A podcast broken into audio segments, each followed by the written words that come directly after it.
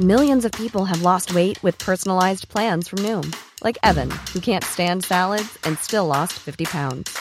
Salads, generally, for most people, are the easy button, right? For me, that wasn't an option. I never really was a salad guy. That's just not who I am. But Noom worked for me. Get your personalized plan today at Noom.com. Real Noom user compensated to provide their story. In four weeks, the typical Noom user can expect to lose one to two pounds per week. Individual results may vary.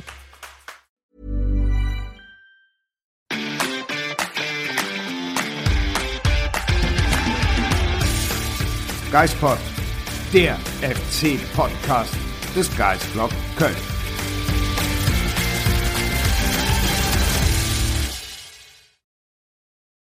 Hallo liebe FC-Fans zu einer Pokalsieger-Ausgabe des Geistpod und ganz herzlich willkommen Lars Tetzlaff. Schön, dass du heute mit dabei bist. Vielen Dank. Gerne. Für diejenigen, die Lars noch nie gesehen oder gehört haben, äh, Lars, du bist seit Jahren beim Geistblog unser Nachwuchsreporter für die U19 und U17 und jetzt konntest du das erste Mal Silverware quasi aus der Nähe betrachten. Ja, vielen Dank für das Nachwuchs. Äh, Das betrifft mich, glaube ich, weniger, aber du hast recht, ich bin seit Jahren unterwegs für den Geistblog, schaue mir die U17, U19 vom FC an, habe da eine Menge Spaß dran und ja, das Wochenende, das hinter uns liegt, das äh, setzt einem die Krone auf.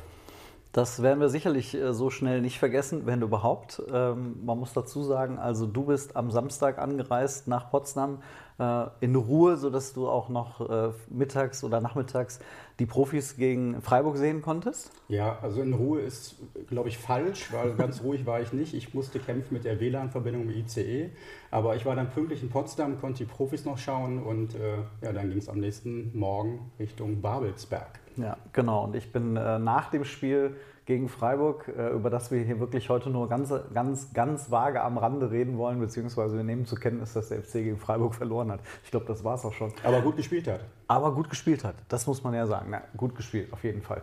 Äh, gut gespielt hat dann aber am nächsten Tag dann auch die U19, ähm, denn ich bin dann aus dem Stadion, äh, aus Müngersdorf, direkt durch zum Hauptbahnhof, um noch abends nach Berlin zu fahren.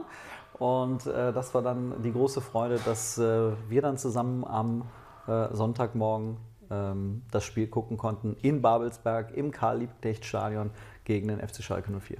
Das Schöne war, Samstag war ich schon ein bisschen früher da, wie gerade erwähnt. Ähm, Ich bin dann abends ein bisschen durch die Stadt äh, flaniert und habe dann auch wirklich einige Eltern von Spielern gesehen, ein paar Betreuer, ein paar alte Weggefährten, alte Lehrerinnen äh, der Jungs aus dem Internat. Äh, Das war schön zu sehen, wer schon alles da vor Ort ist. Natürlich auch so ein paar vereinzelte Fanclubs, Fangruppen, die vornehmlich, glaube ich, aus dem Berliner Raum kamen, um die Jungs dann am Sonntag dann wirklich auch nach vorne zu peitschen. Das Absurde, ich glaube, das kann man ja mal so am Anfang äh, des Podcasts abhandeln, ist, dass dieses Spiel ja überhaupt in Potsdam oder in Babelsberg stattgefunden hat. Ähm, da muss ja irgendjemand beim DFB mal auf die Idee gekommen sein, um, zu sagen, wir machen aus diesem A-Junioren-DFB-Pokalfinale, machen wir genau das, was wir im Olympiastadion in Berlin haben, was ja ein totaler Quatsch ist, oder? Da fahren Schalke und Köln nach Babelsberg, um da ein Pokalfinale zu absolvieren. Ja, die Idee, den ganzen Wettbewerb ein bisschen aufzuwerten und den Jungs ein besonderes Feeling zu geben im Umkreis des DFB-Pokalfinals, wie es früher mal war, äh, toll. Ich glaube aber, in der Umsetzung kann man darüber streiten, ob es wirklich gelungen ist. Also wenn man sieht, jetzt bitte kein Bashing gegenüber Babelsberg und Potsdam, wunderschönes Stadion, Karl-Liebknecht-Stadion, ältere Generation das Stadion, aber hat Flair, auch wenn die Tribüne richtig, richtig kalt ist, wenn sie im Schatten liegt. Ähm, alles wunderbar, aber ich verstehe es nicht. Also das äh, 500 Kilometer müssen Schalker Fans fahren, 500 Kilometer müssen Kölner Fans fahren, wenn sie aus Köln kommen, um sich dieses Spiel anzuschauen, was natürlich zur Folge hat, dass das Stadion halb leer ist. Machen wir uns nichts vor. Ähm, die Fans, die da waren, haben ordentlich Stimmung gemacht, gerade auch die Kölner, die Schalker genauso mit ihrem Ghetto-Blaster auf der abgeranzten Tribüne. Entsprechend war der Ton da auch vor Ort, aber die hatten eine Menge Spaß. Äh, alles gut, aber da habe ich auch kein Verständnis für. Das, ich ich habe mir während des Spiels vorgestellt, wie sähe dieses Spiel aus und was für eine Atmosphäre hätte es verdient, wenn das Ganze irgendwo im Rheinland oder im Ruhrpott, irgendwo zwischen Köln und Gelsenkirchen stattgefunden hätte. Die Bude wäre bumsvoll gewesen und der Rahmen wäre noch geiler gewesen. Aber wie gesagt, ich will es gar nicht schmälern, aber ich glaube, da hat man beim DFB nicht so das, das feine Händchen für bewiesen. Ja, das fand ich irgendwie ein bisschen schade. Der DFB sagt ja irgendwie seit jüngstem zumindest mal wieder, der Fußball muss wieder zu den Fans kommen. Äh, ja, wäre schön oder zu den Menschen, äh, wenn das dann auch passieren würde, denn äh, in dem Fall musste, äh, mussten die Menschen zum Fußball kommen und das halt über viele hundert Kilometer. Äh, um 11 Uhr morgens an einem Sonntag, was halt auch keine ideale Anreisezeit ist. Ich weiß, einige von euch haben äh, sich um 4 Uhr morgens auch tatsächlich in, ins Auto gesetzt und sind über die Autobahn geheizt. Das wäre die Alternative gewesen für mich, wenn ich nicht den letzten möglichen Zug noch genommen hätte oder bekommen hätte am Samstagabend. Naja, ich habe einige gesehen, die sonntags morgens, ich bin um, also zu Fuß zum Stadion gelaufen von Potsdam aus und ich habe einige Kölner Kennzeichen gesehen, die morgens da angekommen sind. Ähm, die Kiste Kölsch wieder in den Kofferraum gestellt haben und zum Stadion gelatscht sind. Also einige haben es gemacht und wirklich da Hut ab für, ähm, für eine A-Jugend, auch wenn es Pokalendspiel ist, 500 Kilometer hin und nochmal zurückzufahren. Chapeau. Ja, ich hatte mir geschworen, ich will dieses Spiel unbedingt sehen, denn ich hatte aus, Gründen. aus guten Gründen gesagt, nee, also wenn der FC jetzt mal wieder in einem Finale steht, das muss ich denn das Finale der U17 habe ich leider damals verpasst, da konnte ich nicht. Da war Sonja im Stadion äh, und das hat mir wirklich im Herzen wehgetan, diesen Triumph in Dortmund da nicht miterleben zu können. Und ich habe gesagt, nee, egal was kommt, ich muss irgendwie äh, nach Potsdam in dieses Stadion. Ich will sehen, äh, dass der FC gewinnt und dann ähm, ist es tatsächlich so gekommen. Und damit wären wir beim Sportlichen. So ist es. 120 verrückte Minuten, oder? Ja, komplett verrückt. Es war eine Achterbahnfahrt äh, gefühlt. Ähm, Schalke kam viel besser ins Spiel. Ich habe Parallelen zum äh, Halbfinalspiel um die deutsche Meisterschaft gegen Mainz gesehen. Da war es ähnlich. Schalke wirkten heißer, wirkten abgezockter, wirkten energischer, wirkten einfach erwachsener. Äh, so mein Eindruck, gerade in den ersten 20, 25 Minuten. Ähm, ja, die sind mit voller Power da reingestartet und Köln war, glaube ich, so ein bisschen ehrfürchtig am Anfang. Das ist ja Gott sei Dank dann aber erstmal gut gegangen. Dann hat man sich langsam so ein bisschen befreit, aber am Anfang dachte ich auch so, boah, das, die Jungs aus Schalke, äh, die haben es echt drauf. Es wird ein hartes Stück Arbeit. Wir haben ja zusammen in Mainz gesessen beim Hinspiel äh, des Halbfinals um die deutsche Meisterschaft. Und das war ja genau so die Anfangsphase, in der Mainz einfach den FC überrannt hat. Äh, und ähm, ich glaube, das war schon ein bisschen vergleichbar. Schalke war vielleicht nicht ganz so gut wie Mainz in dem Moment, ähm, aber trotzdem, der frühe Lattenschuss. Ähm, da hat es ordentlich gescheppert. Also da hat's richtig gescheppert. War das Landfer, glaube ich, gewesen, ja. der, der, das Ding an die Latte geballert hat. Äh, in der fünften Minute schon irgendwie das, das Monning in wirklich allerletzter Sekunde äh, dem äh, top den, den Ball vom Fuß gegrätscht Was er überragend hat, macht. Was er überragend macht. Aber es war auch höchste Eisenbahn, sonst hätte es geklingelt. Das ist, das ist so eine Situation, fünfte Minute. Ähm, wenn du da nicht wirklich auf den Zentimeter genau angeflogen kommst, gibt es Elfmeter und eine Pech hast sogar noch eine rote Karte und dann ist das Spiel schon in der fünften Minute gelaufen. Ich habe mich kurz gefragt, ob der FC vielleicht auch ein bisschen überrascht war. Weil im Vorfeld, ähm, Rutenberg hat im Vorfeld ähm, erzählt, er geht davon aus, dass die Schalker erstmal kompakt in Abwehr stehen mhm. und versuchen, aus der kompakten Defensive nach vorne zu spielen, weil sie eben feilschnelle Jungs auf den Flügeln haben und dann vorne den Keke Top mit seinen 95 gefühlten Kilos äh, alles wegbimst. Ähm, da habe ich gedacht, sind die vielleicht überrascht, weil Schalke extrem früh gepresst hat. Was ich dann aber, und das war gegen Mainz ja auch so, man kann darüber meckern und sagen, Mensch, in der Defensive haben wir gewackelt. Aber was wir immer versucht haben, ich sage wir, äh, was wir immer versucht haben, ist, ähm, wir haben versucht, aus der Defensive mit spielerischen Mitteln uns zu lösen.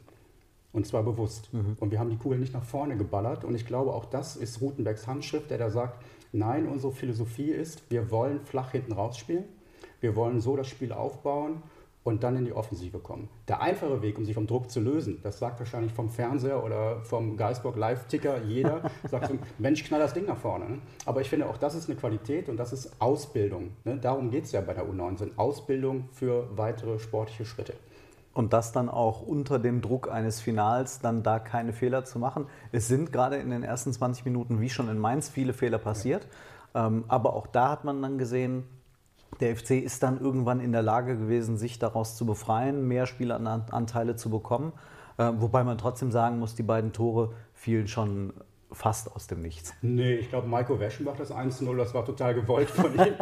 ich habe ihn, hab ihn nach dem Spiel darauf angesprochen äh, und der grinste auch und meinte, ja klar, war gewollt. Also unter uns.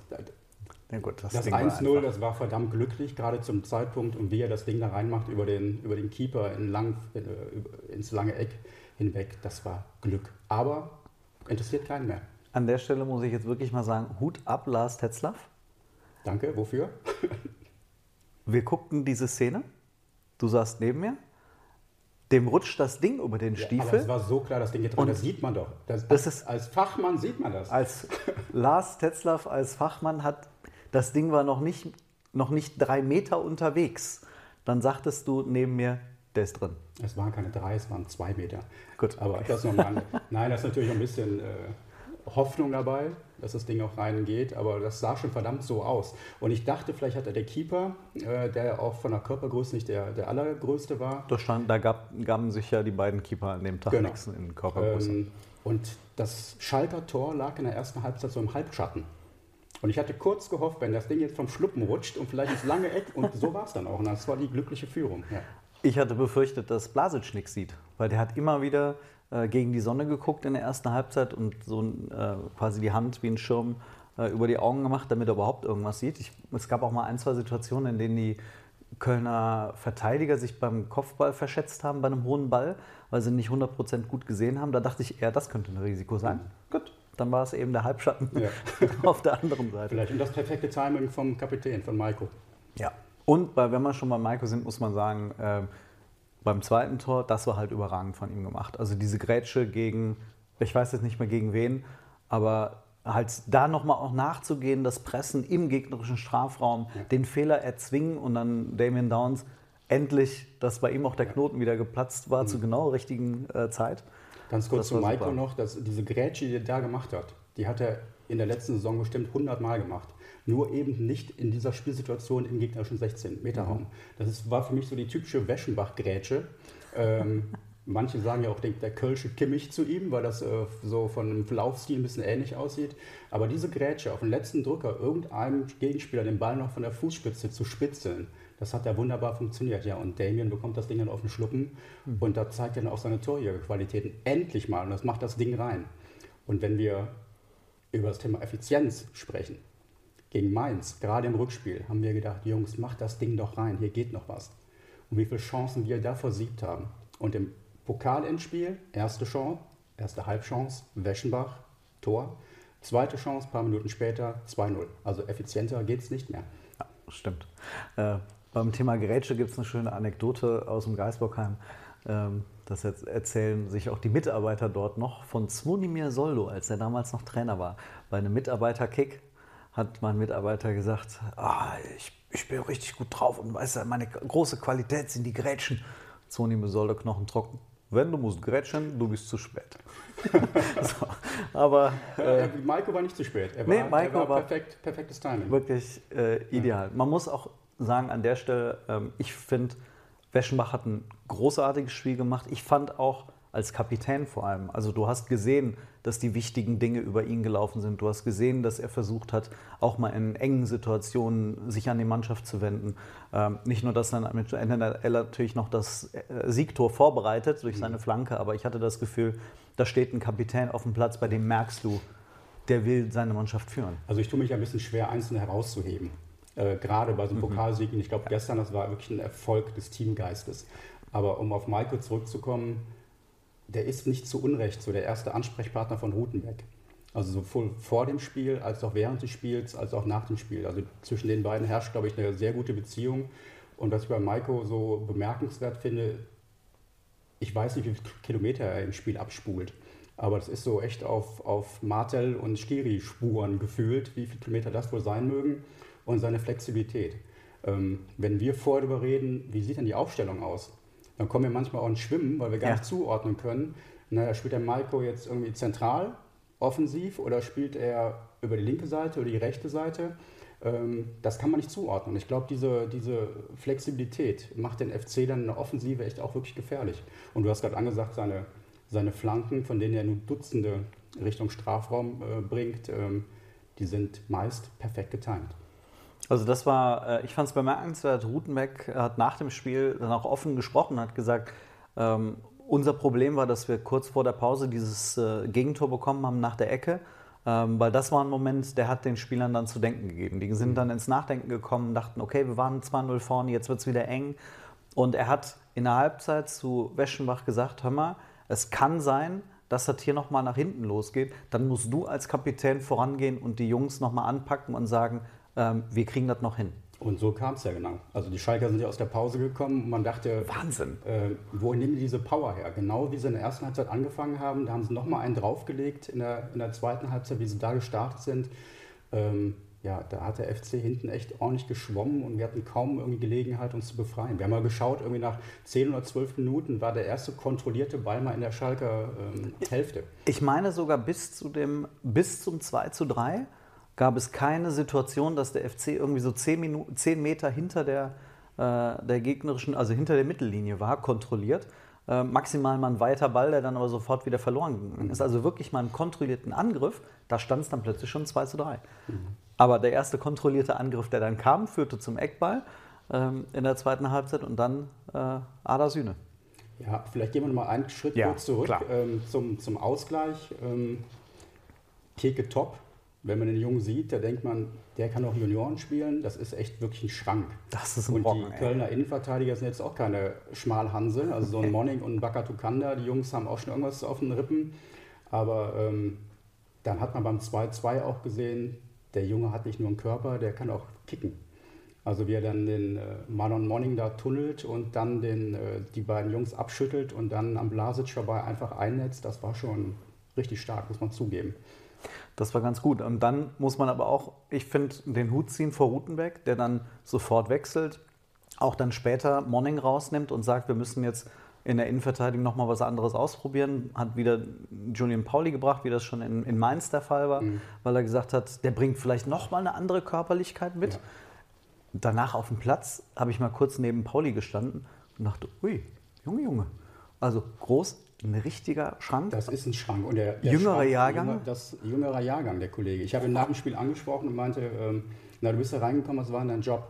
Und er sagte zu mir, ja, ich sollte mich halt um den Top kümmern. Und ich so, und? Ja, ist schon ein Schrank, aber ich bin ja jetzt auch äh, gut dabei. Und also Hat das, funktioniert. Das, das hat funktioniert, ja, auf jeden Fall. Ja. Trotzdem nochmal zurück so zum Spielverlauf. Das 2 zu 2 top, das 2 zu 3 war im Grunde irgendwie die logische Folge. Wieder mal ein Ballverlust im Mittelfeld, weil der FC irgendwie die Bälle nicht festmachen konnte zu der, Zeit. Dann irgendwie aus dieser Situation heraus dann fast eine Überzahl für Schalke hinten entstanden. Ähm, auch das dann äh, wirklich gut rausgespielt. Ich habe gedacht in dem Moment, okay, das Spiel ist vorbei. Da warst du, glaube ich, nicht der Einzige. Also mir ging es genauso. Und ähm, auch da im Gespräch mit einigen Spielern, viele haben gesagt, war klar, wir drehen das. Wir sind so eine geile Truppe, wir drehen das. Ein, zwei haben gesagt, so, boah, nach dem 2-3 war, war, war hart. Aber ähm, ja, wie die Schalker da das 3-2 machen, war auch schon stark. Klar, da geht ein Fehlpass im Mittelfeld, ein Diagonalpass wird abgefangen. Es ist quasi ein Konter in Überzahl. Dann rutscht, glaube ich, Bakatukanda noch kurz weg. Ja. Und ähm, ja, der Meisel, so heißt er, vom HSV, äh, vom HSV, vom HSV gekommen zu Schalke, macht das natürlich dann auch clever. Ne? Und dann steht es 3-2 und wie gesagt, das, äh, ich habe nicht mehr dran geglaubt. Ich dachte, jetzt gibt es richtig noch einen drauf. Sühne war dann aber, wie ich finde, auch der richtige Spieler für dieses Spiel dann.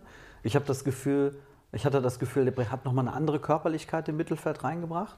Der, der war dann auch erwachsen in der Art und Weise, wie er aufgetreten ist. Ich fand das gut in einigen Situationen, hat dann auch mal dagegen gehalten, war ein bisschen rustikaler, als dann kurz vor Ende auch so auch mal die Rudelbildung gab. Da ist dann auch dann sehr deutlich dazwischen gegangen. Erst dazwischen und danach dann aber hat er ein paar Leute weggeholt, weil er gesagt hat, hier macht keinen Scheiß, bleibt bei uns. Erwachsen war aber vor allen Dingen sein Tor. Also Ja. er kam rein und zwei Minuten später wirklich mit dem ersten Ballkontakt ähm, per Kopf den Ausgleich. Natürlich stand er komplett frei. Natürlich haben die Schalker das nicht gut verteidigt hinten. Aber er geht hoch und mit der Technik, die er dann mit Kopfballspiel zeigt und macht das Ding ins lange Eck. 3-3, wichtig in der Nacht, glaube ich. Das hat ihm auch so einen Push gegeben, Selbstvertrauen gegeben. Und ähm, für ihn war es auch nicht einfach. Ne? Der kam vor der Saison als U18 türkischer Nationalspieler von Leverkusen, Kapitän der U17 in Leverkusen äh, nach Köln, wurde er hoch gehandelt, hat am Anfang viele Spiele gemacht, top eingeschlagen, hatte dann in der Saison Probleme, hat auch häufig nicht von Beginn an gespielt, kommt gestern rein, macht den Ausgleich, dreht das Spiel und bringt dann, glaube ich, wie du sagst, auch nochmal äh, ja, eine andere Facette mit ins Spiel. Genau. Also danach war es ja dann auch wirklich ein komplett offenes Spiel.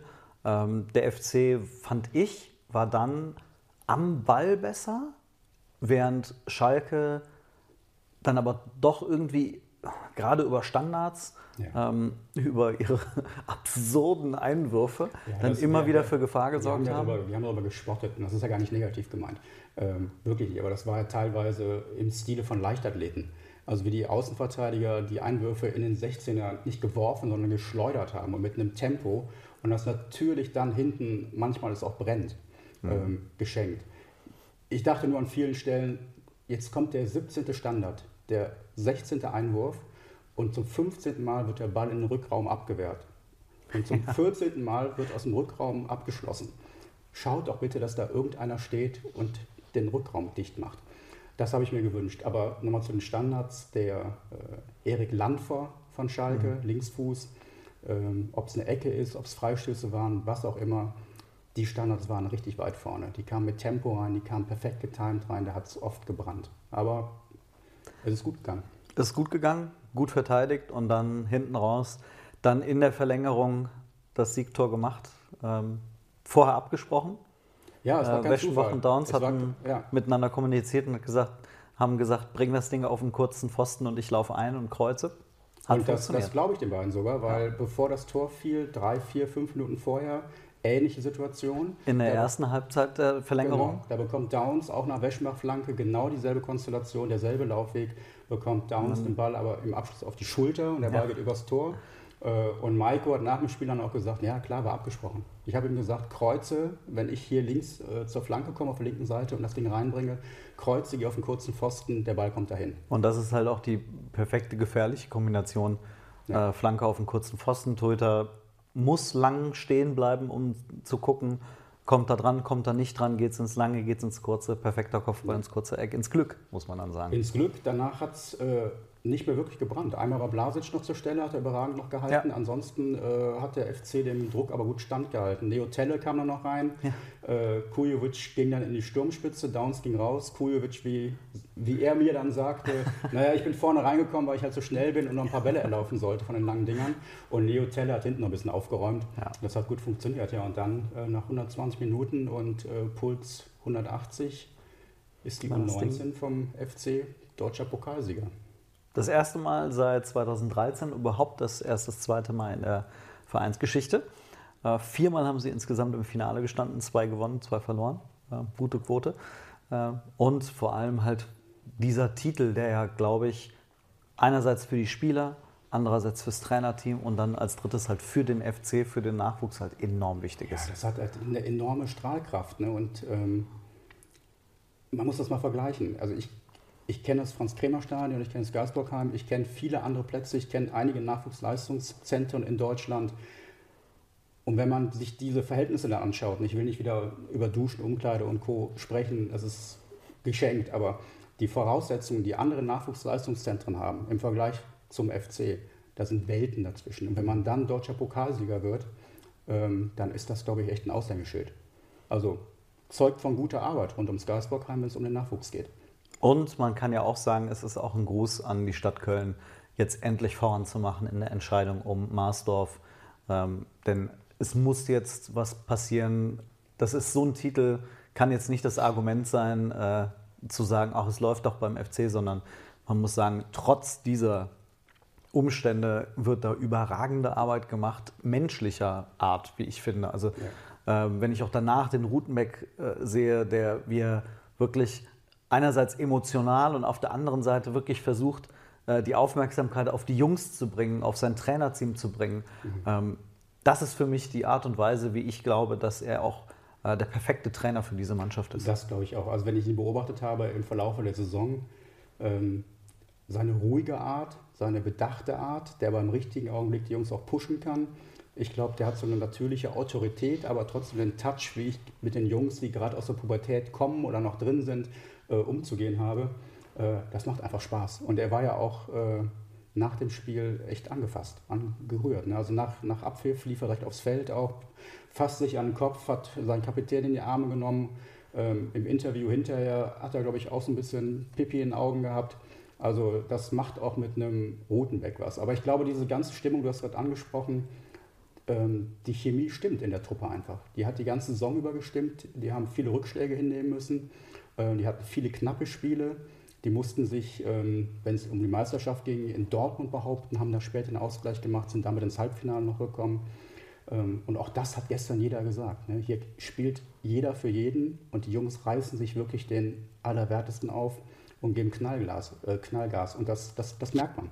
Also das ist äh, echt beeindruckend und macht einfach Spaß dabei zu sein und zuzuschauen. Und diesmal hatte ich auch das Gefühl, ähm, 2019 habe ich es nicht mitbekommen, war aber natürlich, ähm, habe es dann später ähm, so erfahren, dass es dann doch ja eine gewisse Kluft gab zwischen Profiabteilung und Nachwuchsabteilung. Diesmal äh, gab es das halt nicht. Also es saß von allen Gremien in Anführungsstrichen saß irgendjemand auf der Tribüne. Thomas Kessler war als äh, Lizenzspieler, Beauftragter da. Christian Keller musste kurzfristig absagen wegen, wegen einem Termin, aber ähm, die waren da. Ähm, und Jonas Hector und Timo Horn, wie ich finde, auch total bezeichnend, dass es ausgerechnet die beiden sind. Äh, mit einer Videobotschaft vorher nochmal den, den Jungs Feuer gemacht, beziehungsweise einfach eine Emotionalität gegeben. Hört mal Leute, auch wir Profis schauen auf euch. Äh, wir wollen, dass ihr, dass ihr diesen Titel holt. Äh, das bedeutet diesen Jungs was. Und ja. das hat auch Rutenbeck was bedeutet. Ja. Und ich glaube, das macht was mit den Jungs auch. Ne? Mhm. Also Tidian Touré hat äh, nach dem Spiel auch erzählt, ähm, dass es für ihn klar was ganz Besonderes ist, im Pokalspiel zu, Pokalendspiel zu stehen. Auf der anderen Seite meint er, er nimmt ja so viel mit von dem Tag. Ähm, auch wenn die Bude nur halb voll war, aber diesen, diesen Druck, den man hat, man lernt viel, man macht auch Fehler, man geht mit Situationen um. Also ich glaube, so ein Endspiel ist für die Entwicklung der Jungs verdammt, verdammt wichtig. Ich glaube, er ist ja auch ein gutes Beispiel während des Spiels gewesen. Ich hatte das Gefühl, dass er extrem nervös begonnen hat, dass er unsicher am Ball war, dass er gemerkt hat, oh Moment, das ist ja eine ganz andere Situation. Er wollte keine Fehler machen. In so einer Situation macht man sie dann aber natürlich dann ja. plötzlich. Aber er hat sich reingekämpft, er ist ballsicherer geworden, er ist offensiver geworden. Ähm, und ich finde, das ist dann auch ein klasse Beispiel dafür, wie halt sich so ein Junge dann im Laufe eines Spiels dann auch entwickeln kann, weil man merkt, da ist dieser Lernprozess schon in diesen Minuten mhm. schon enthalten. Mhm. Man muss bei ihm gerade sagen, er kam ja aus einer Verletzung. Äh, die medizinische Abteilung hat drei Wochen an ihm rumgebastelt, bevor er gestern dann auflaufen konnte. Gleiches gilt für, für Justin Deal, mhm. Ähm, der ja mit seinem Tempo brandgefährlich ist, dem man gestern aber auch angemerkt hat, dass er vielleicht noch nicht ganz bei 100 Prozent wieder ist. Auch er war äh, angeschlagen, muskulär.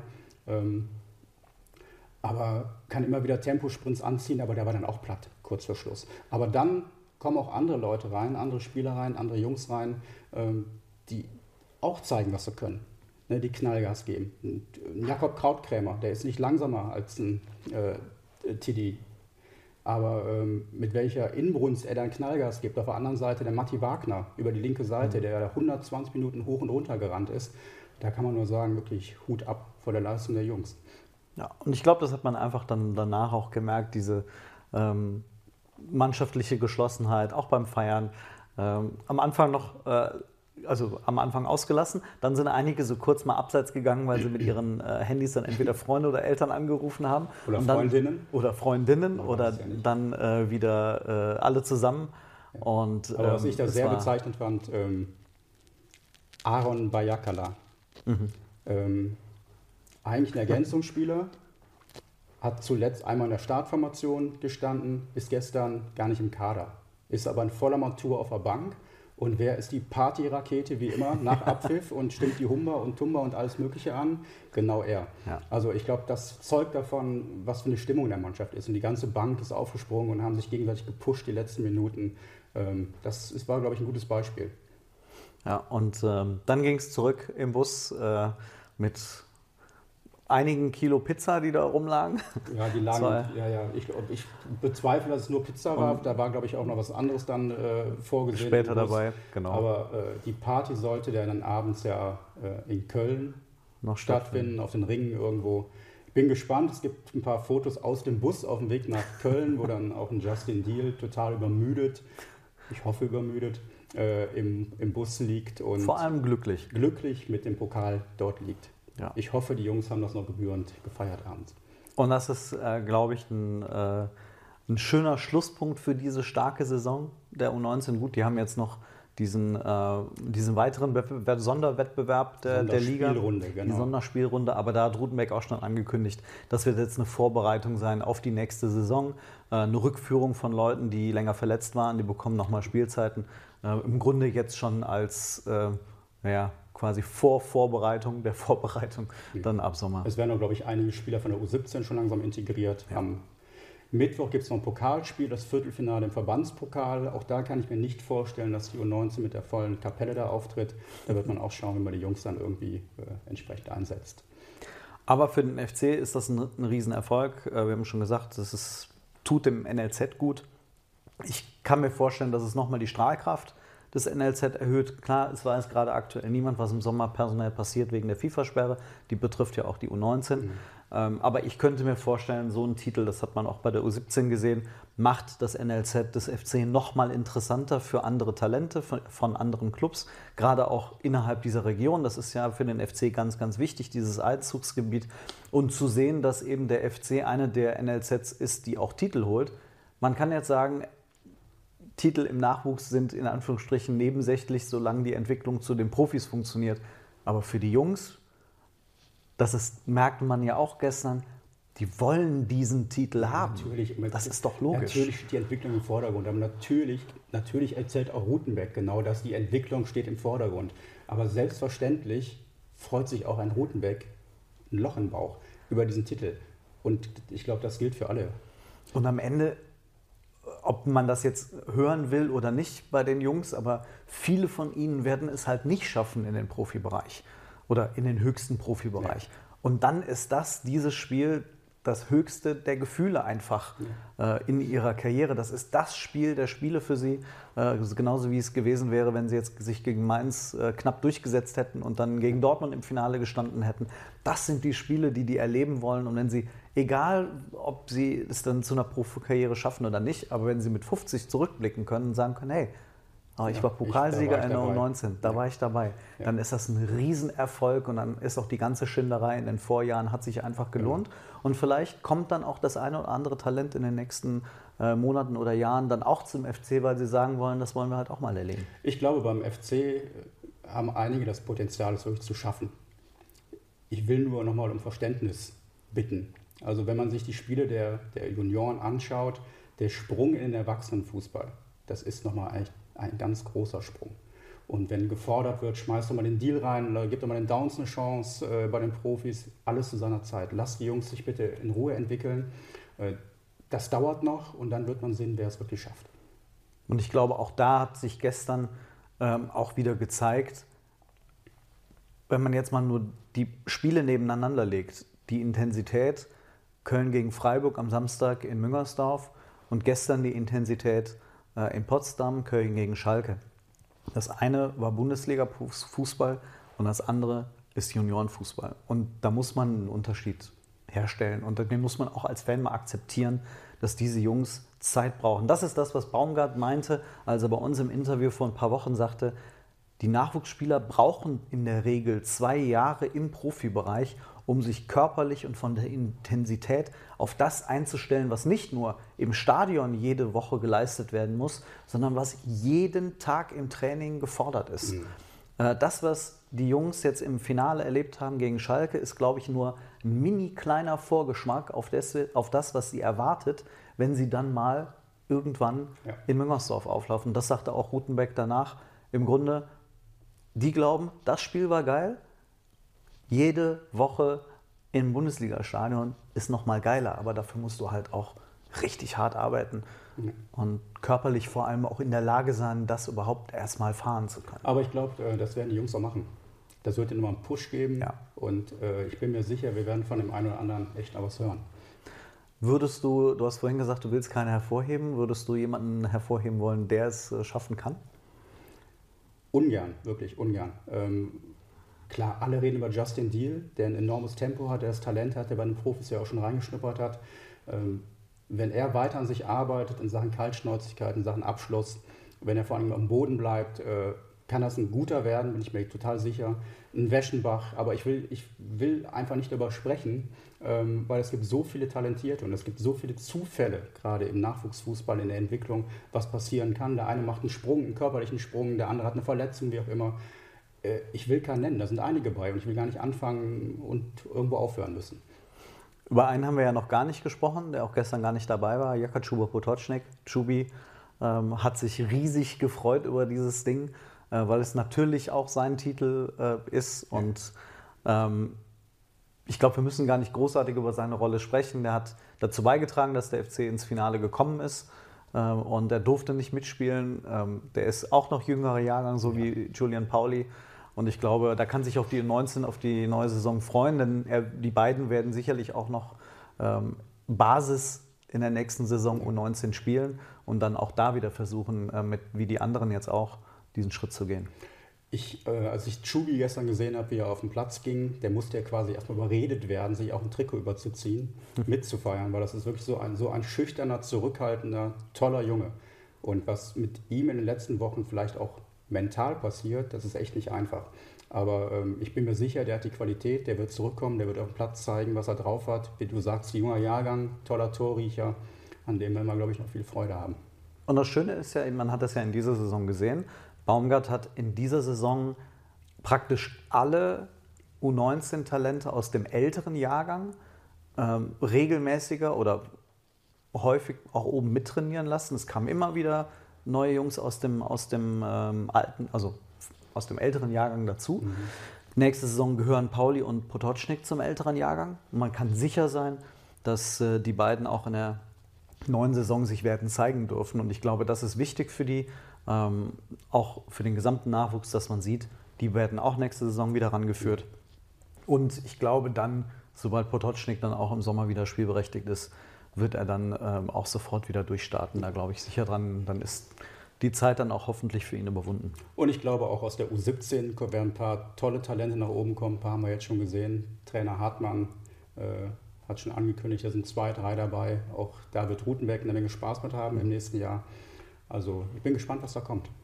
Über die U16 sagt man, ist ein super starker Jahrgang, der in die U17 aufrückt. Also ich glaube, es wird äh, ganz, ganz, vieles, äh, ganz, ganz viele tolle Dinge geben, über die wir in der neuen Saison äh, zum Thema Nachwuchs werden sprechen können. Dann bist du auch hoffentlich gerne wieder mit dabei beim Geistpot. Gerne. Und dann verabschieden wir uns heute mit diesem Pokalsieger-Podcast und gucken dann in der nächsten Woche wieder ganz in Ruhe auf das, was im Saisonfinale dann die Profis betrifft. Aber Lars, herzlichen Dank. Schön, dass du da warst. Und dann euch da draußen eine schöne Woche und bis bald. Tschüss.